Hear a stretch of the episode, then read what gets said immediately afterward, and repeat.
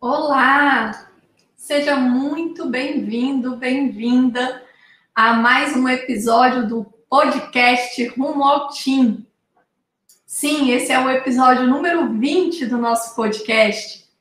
E aqui nós discutimos novidades, curiosidades e atualidades em endocrinologia. Ah, então, se você é médico e está interessado em aprender sobre endocrinologia, vem para cá, que aqui é o lugar certo para você. Ah, e eu quero te convidar para deixar os seus comentários, dúvidas, sugestões. Eles são muito bem-vindos e super importantes, porque o meu objetivo aqui é trazer conteúdos cada vez mais relevantes para você que é médico e atende pacientes com doenças endócrinas e sente dificuldade e quer ah, aprimorar os seus conhecimentos para oferecer um melhor atendimento para os seus pacientes. E também se, se você está buscando se, é, é, se munir de mais conhecimentos para que você possa se tornar endocrinologista, né? Se você tiver o desejo de se submeter à prova de título e se tornar especialista. Bom, e o nosso tema de hoje é: hoje eu tenho cinco dicas de endocrinologia para te dar. Então, a, e aí, para eu te, te passar essas dicas, eu vou te contar é, uma, uma situação que eu, que eu passei, né? Há um tempo atrás, eu estava indo visitar minha mãe. É, ela mora aqui em Brasília, mas ela mora em um, em um apart hotel. E aí, chegando lá, eu encontrei um, um conhecido lá no, no saguão, assim, do, do prédio da minha mãe. E aí, ele me mostrou um resultado de exame. É, era um resultado de uma glicemia era uma glicemia em jejum de 96 e uma hemoglobina glicada de 5,8. E aí ele perguntou assim para mim, é, doutora, com base nesse, nesses exames aí, o meu pai é diabético? Então eram exames do pai dele. E aí eu te pergunto, se fosse você no meu lugar, o que, que você responderia? É, então, eu vi um, um, exame que tinha uma glicemia de jejum de 96 e uma glicada de 5,8. Olha, eu vou te falar qual que foi a resposta que eu dei, né, na hora. E aí eu falei para ele assim, olha, desculpa. Eu falei assim, eu não sei. Eu realmente não sei. Ah, e deixa eu te explicar por que, que a minha resposta foi essa. Porque, olhando aquele exame ali, eu vi algumas possibilidades. Eu pensei assim, bom, pode ser que, olha, é uma glicemia de jejum normal, né? E uma glicada é, anormal, né? Na faixa ali do que a gente pensaria em pré-diabetes, né? É uma glicada entre 5,7 e 6,4, né? Então eu pensei assim, bom, de repente, eu não posso dizer que isso é pré-diabetes, também não posso dizer que é normal. Teria que repetir esse exame. Eu fiquei só confabulando, né? Ah, se repetisse esse exame, suponhamos que quando ele repetisse, viesse novamente uma glicemia de jejum normal, e viesse uma glicada normal, tipo 5,6. Tinha vindo 5,8, mas se ele repetisse, viesse 5,6. Bom, nesse caso, eu ia dizer que ele não é diabético, né? Minha resposta seria não, a glicose dele é normal. Por outro lado, vai que ele repetisse esse, esse exame e aí uma nova hemoglobina glicada viesse agora diz sei lá, 5,9. Então, ele já tinha uma de 5,8. Se ele repetisse viesse 5,9, né? aí eu diria, olha, ah, então isso daí seria, eu chamaria de pré-diabetes, né? Isso considerando que essa hemoglobina glicada que ele fez foi em, é, em laboratório que utiliza método certificado, né, pelo NCS, NCSGTP. É, então, eu posso utilizar, né, a hemoglobina glicada como um critério para diagnóstico de diabetes ou de pré-diabetes. Quando a hemoglobina glicada é dosada por método não certificado, né? Daí a gente só pode usar a hemoglobina glicada para acompanhamento de pacientes que já têm diagnóstico de diabetes. A gente não vai poder usar a glicada como critério diagnóstico, tá? Isso é importante porque a gente vive em um, em um país onde é, os recursos de saúde, né, eles são escassos para a população geral. Então, muitas vezes é, a gente esbarra nessas situações, né? Às vezes você vai ler lá no livro, ah, como é que dá diagnóstico? Né? Ou você assiste uma palestra, você vê um, uma aula, sei lá, um curso, enfim, e está dizendo lá, ah, hemoglobina glicada, parará, parará, quais os critérios com a hemoglobina glicada.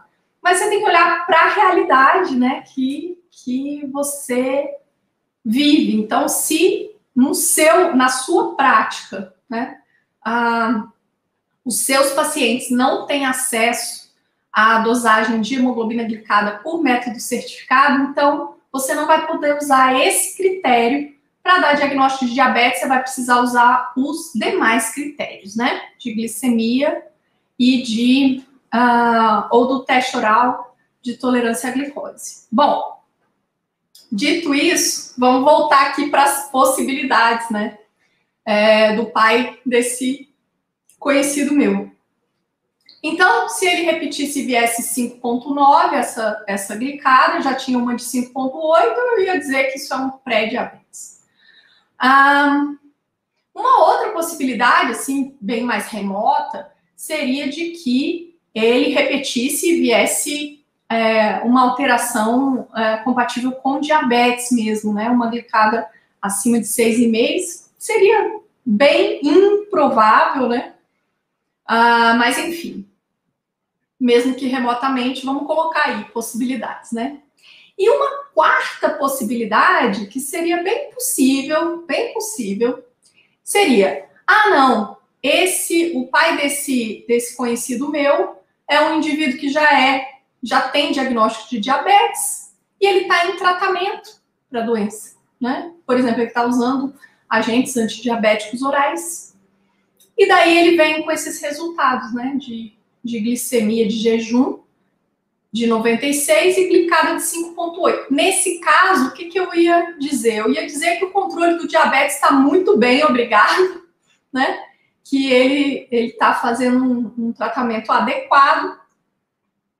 E, mas, assim, ele permanece com diagnóstico de diabetes, né? continua sendo diabético.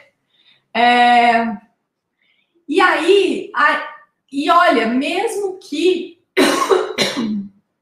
Perdão, peraí que eu engasguei.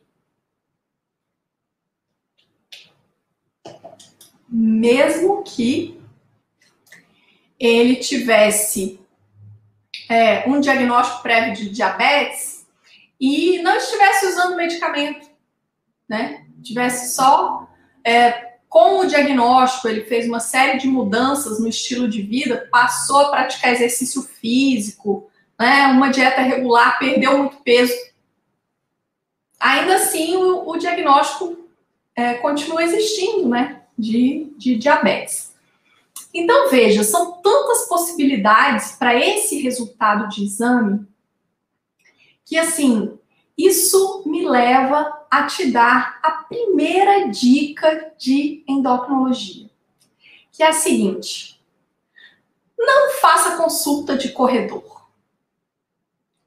Tipo assim, é, essa coisa de alguém que, que te encontra na rua por acaso e, e te pede para opinar né, sobre exames complementares é muito arriscado, é muito arriscado de você é, falar algo que, que não é, não corresponde à verdade. É, então, essa é a primeira dica. E já pegando o gancho, eu já te dou a segunda dica, que é a seguinte: controla a sua ansiedade. Nós médicos nós somos muito ansiosos. É, e aí, e você precisa controlar isso, porque você não precisa e nem deve dar todas as respostas de uma só vez. Sabe por quê? Porque você não tem essas respostas. E é possível que a que você deu uma resposta inadequada. O raciocínio em endocrinologia, ele é construído em etapas, em passos. Então, se segura, se segura, malandro. Controla a ansiedade é a segunda dica, tá? Porque assim, é, eu te falei que o que eu respondi para ele foi: olha, sinceramente, eu não sei. Ah, né, o que eu respondi para esse conhecido, quando ele me perguntou: meu pai é diabético? Sinceramente, eu não sei. É, talvez quando né, a gente pega, é pego assim, de supetão, às vezes a gente tem um ímpeto de querer dar uma resposta, né? Você olha só, não, ele não é diabético, ele tem pré-diabetes. Ah, não, peraí, ele é normal. Ah, não são tantas possibilidades que, né, a chance de você errar, ela é tão grande quanto ou ela é bem maior do que a chance de você acertar. Né? Então, assim, a segunda dica é essa: controle-se, controle-se. É melhor responder eu não sei. É a resposta mais sábia. Eu não sei. Beleza? Muito bem. E aí, já que eu tô te contando, né, é, assim, passagens, né, minhas como na minha, na minha vida, né, na minha trajetória. Então, deixa eu te contar uma outra passagem. Alguns meses atrás, eu atendi uma paciente no consultório. Ela tinha consultado recentemente com um outro endocrinologista que suspeitou de síndrome de Cushing e solicitou exames para ela. E aí ela foi consultar comigo para ouvir uma segunda opinião, porque ela ficou meio assim, eita, síndrome de Cushing, será que eu tenho isso? E aí ela chega queixando-se de que vem se sentindo muito cansada, muito cansaço, e que ela vem apresentando o que ela chamou de esgotamentos que seria uma, segundo o relato dela, né, uma sensação do corpo estar derretendo e que nesses episódios, né, dessa sensação de um grande mal-estar, é, ela também ficava com as mãos frias e úmidas. Ah, e ela, o trabalho dela é um trabalho normalmente estressante, ela é psiquiatra, e com a pandemia, né, pela Covid-19, ela, assim, ficou ainda mais, o, o, trabalho dela ficou ainda mais estressante, né, porque os pacientes estão mais descompensados, tem mais gente, né, com transtornos psiquiátricos, enfim. E, além disso, ela, ah, ela já vem em tratamento com um ansiolítico, mas ela não faz psicoterapia, não faz acompanhamento psicológico. E também tem um contexto familiar estressante. Ela tem um filho com um problema, etc. Ela é sozinha para cuidar do filho e tudo mais. E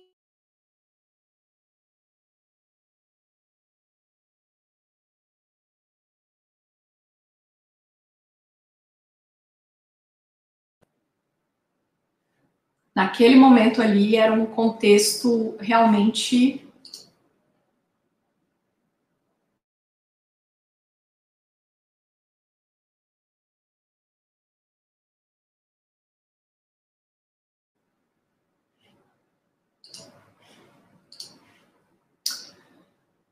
Desculpa, acho que a gente teve uma instabilidade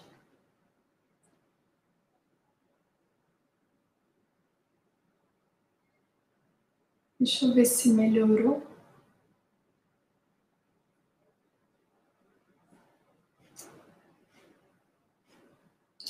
Bom, eu acredito que sim. Acho que agora, acho que agora melhorou.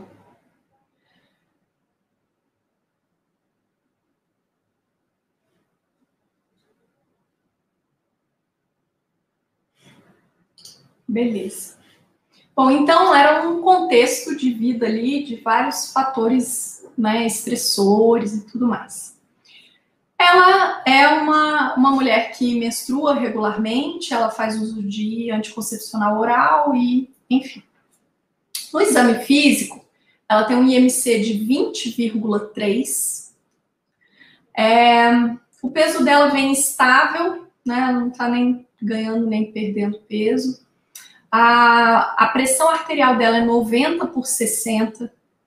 E no exame físico, ela não tem absolutamente nenhum estigma para hipercortisolismo. Não tem nenhuma manifestação que possa sugerir a possibilidade de hipercortisolismo. Então, ela não tem obesidade, ela não tem estrias, ela não tem giba dorsal, ela não tem uma face xingoide, ela não tem fraqueza muscular proximal, ela não tem acne, ela não tem hirsutismo, é, ela não tem hipertensão arterial, enfim, nenhum achado que possa lembrar a possibilidade de hipercortisolismo. E daí, nessa consulta, ela já trazia exames né, laboratoriais que haviam sido realizados com a outra endocrinologista, e aí ela tem um colesterol de 169, com triglicerídeo de 55, um LDL colesterol de 81 e um HDL colesterol de 74.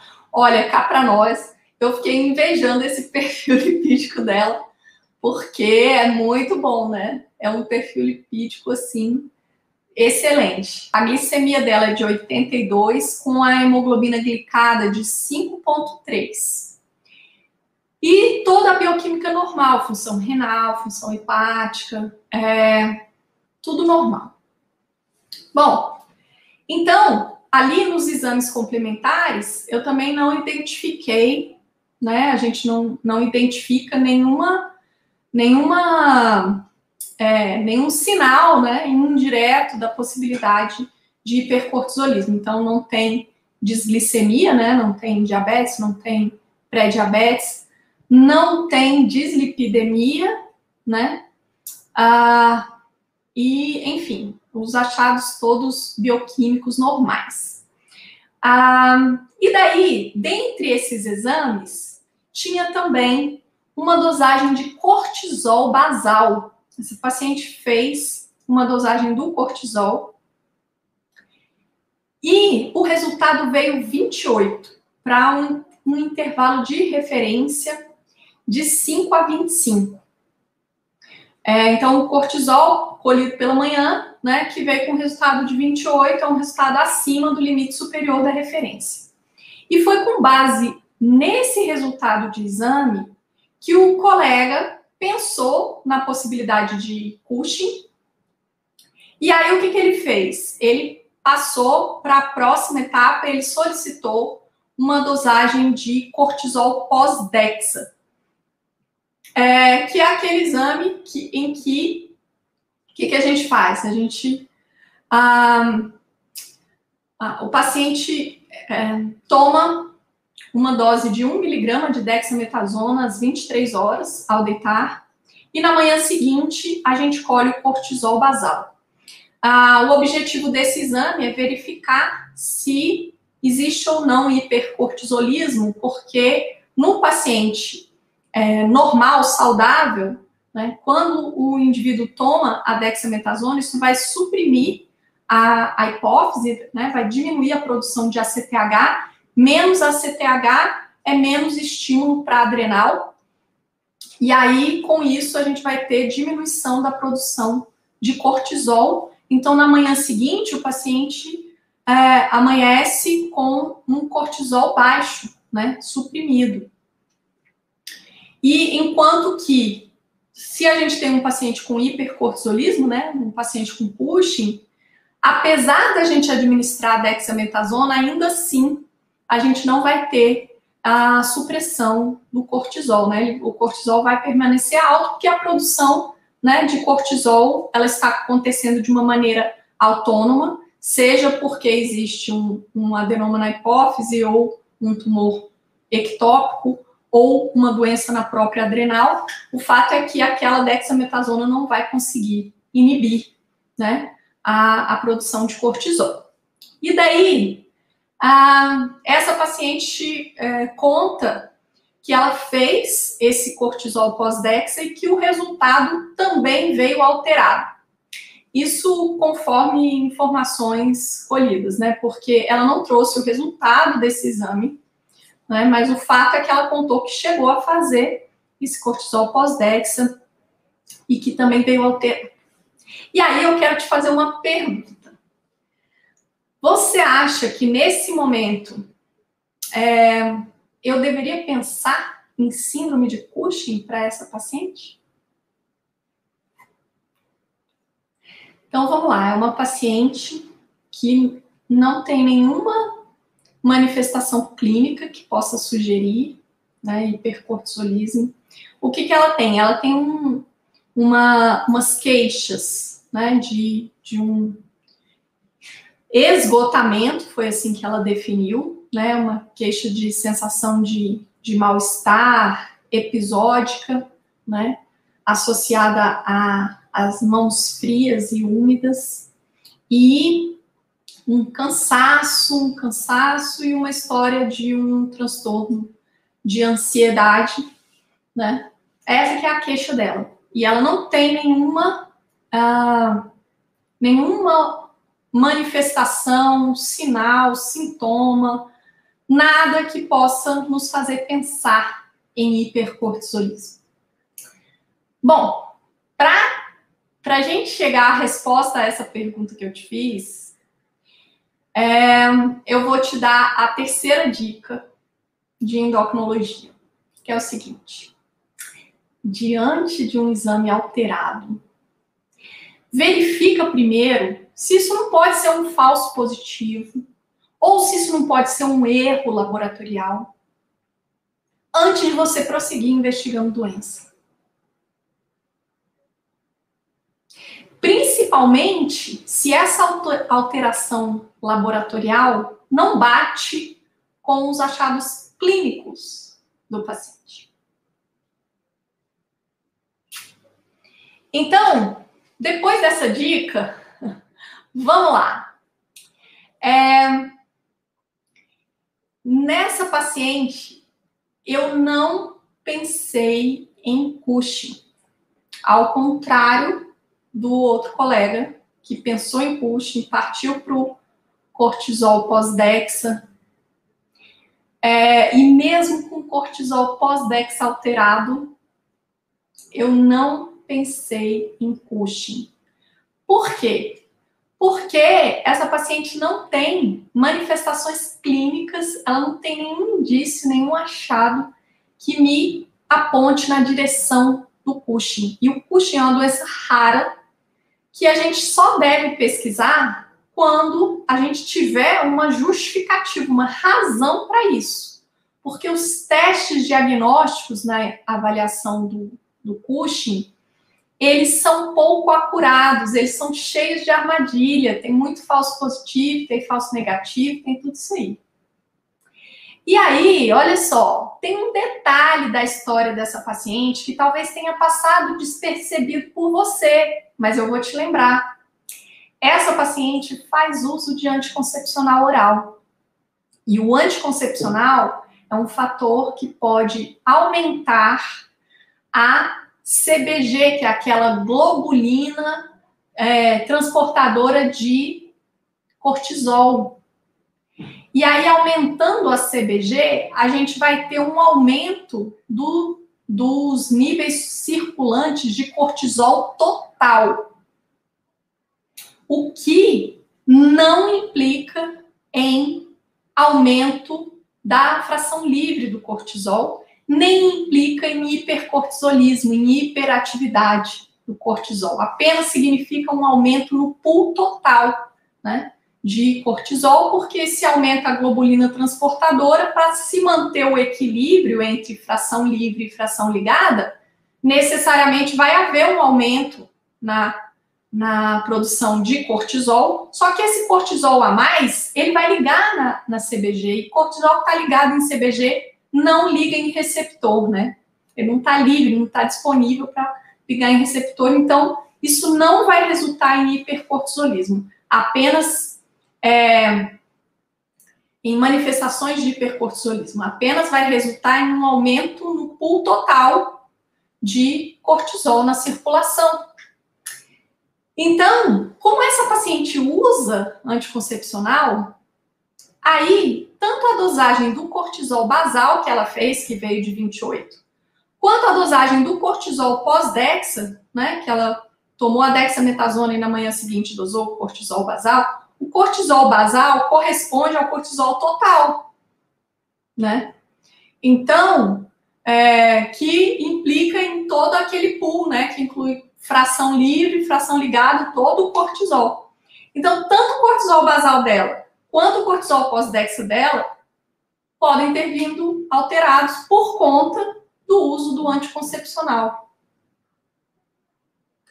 Então, para essa paciente, né, se a gente reúne essas informações de eu tenho alguma justificativa para pensar em, em Cushing? Não. Eu não tenho nenhum sinal, nenhum sintoma, nenhuma manifestação, nada. Eu tenho um cortisol sérico acima do limite superior. Mas eu tenho uma explicação para isso? Tenho. Tenho uma explicação bem clara.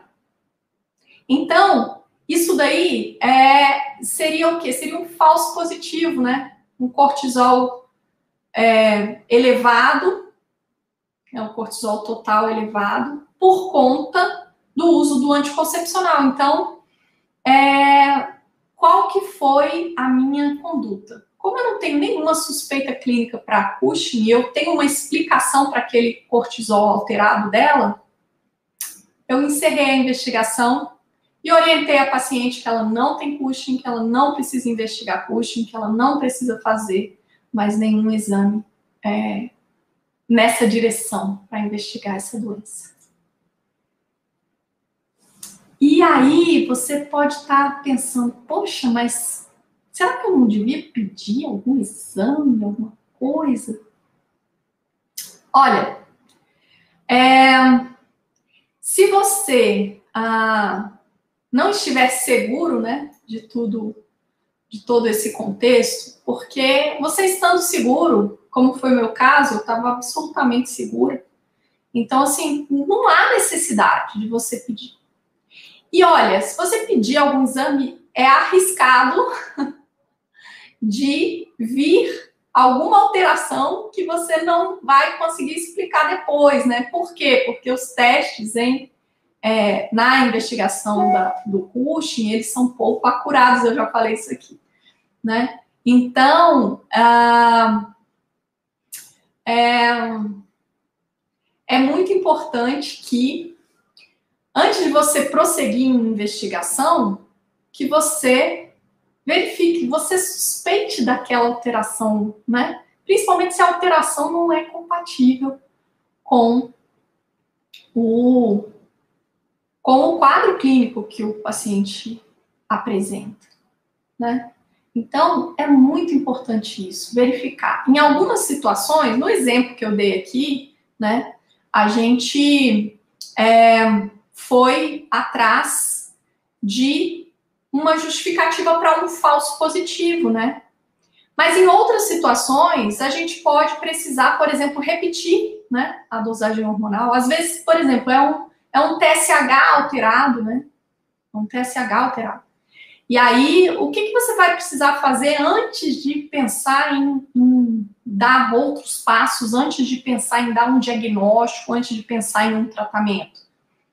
É repetir a dosagem hormonal que está alterada, né? Então, assim, vai depender de cada contexto, mas a mensagem é: desconfie, desconfie de uma alteração hormonal aí sem, sem respaldo clínico, né?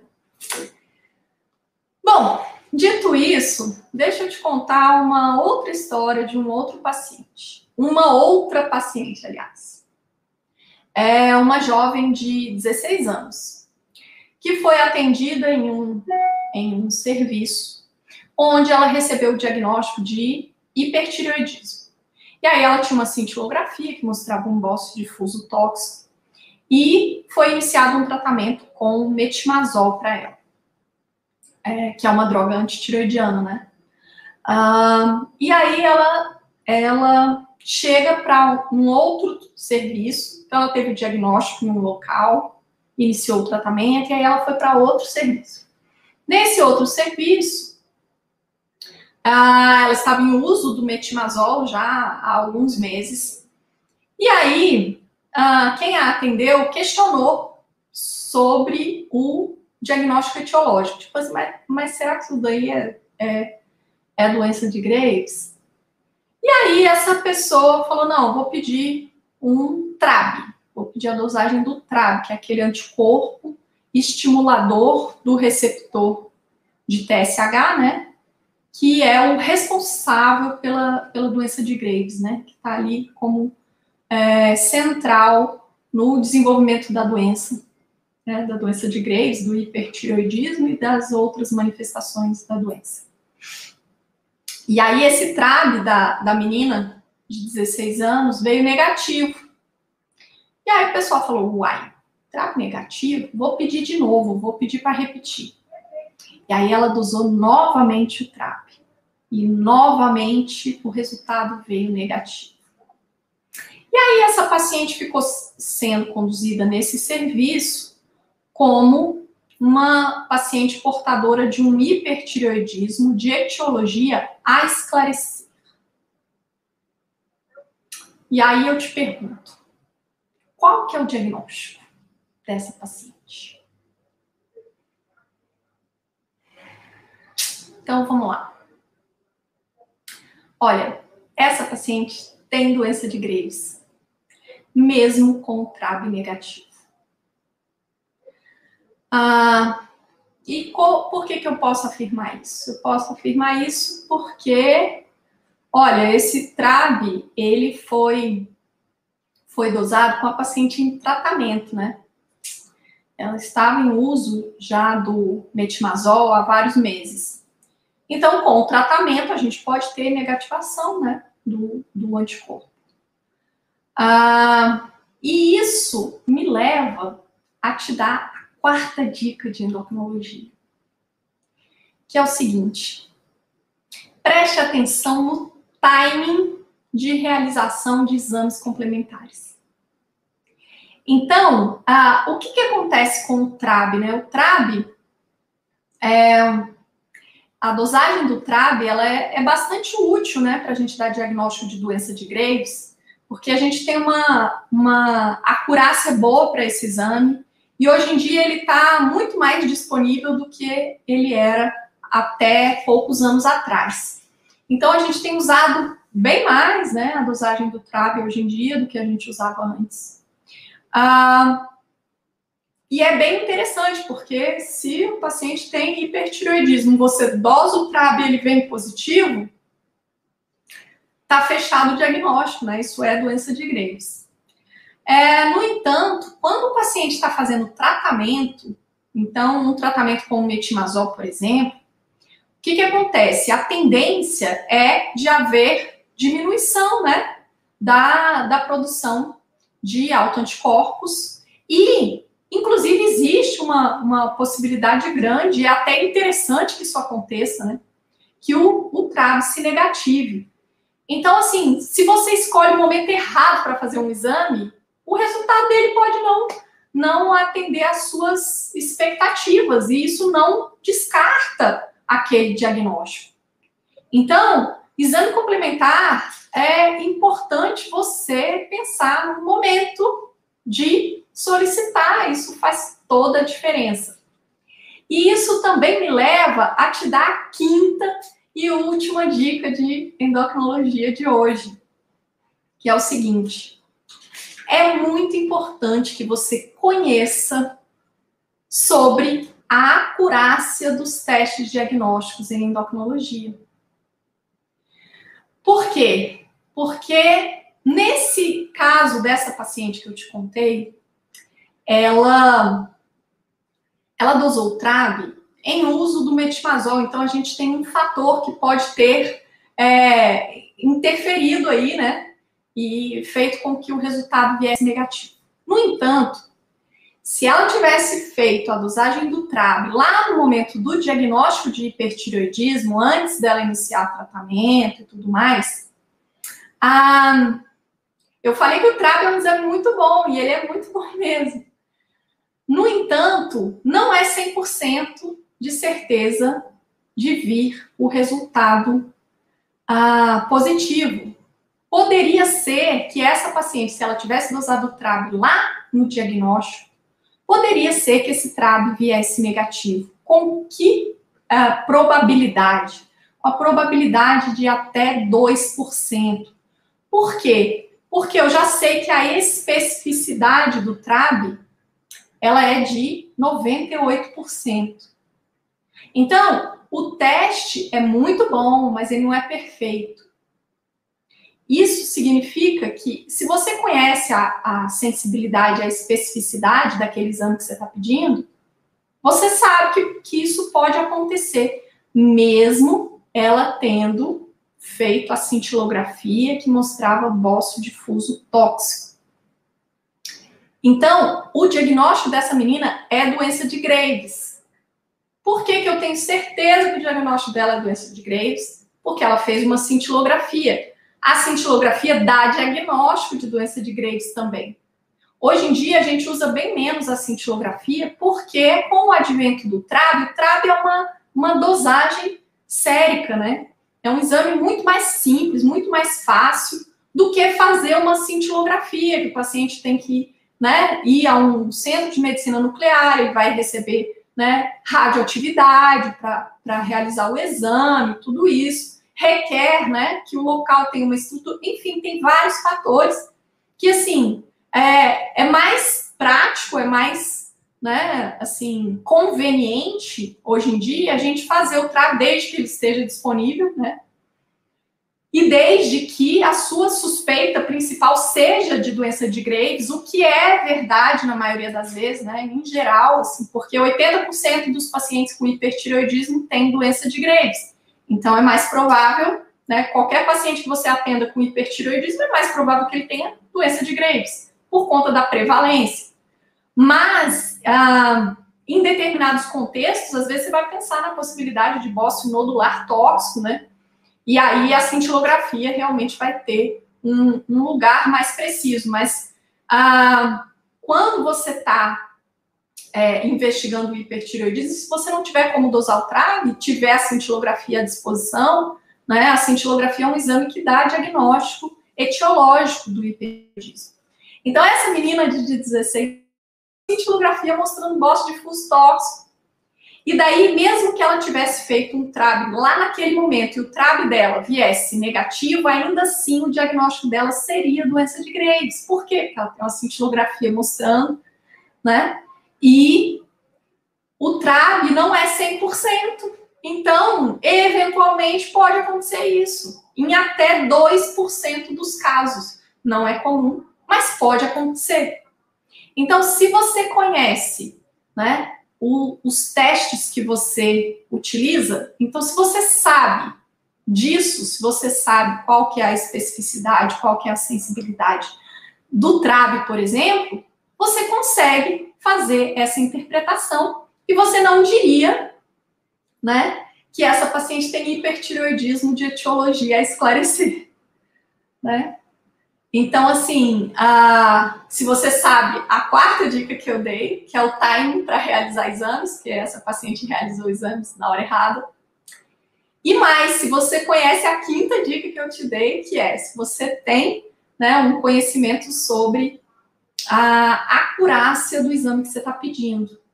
Então, nesse exemplo que eu dei, se ela tivesse usado o trago lá no diagnóstico e ele tivesse vindo negativo, ainda assim, né, essa paciente teria diagnóstico, ela sempre teve diagnóstico de doença de Graves. Não há porquê ah, se dizer que a etiologia do hipertiroidismo dela está a esclarecer, né?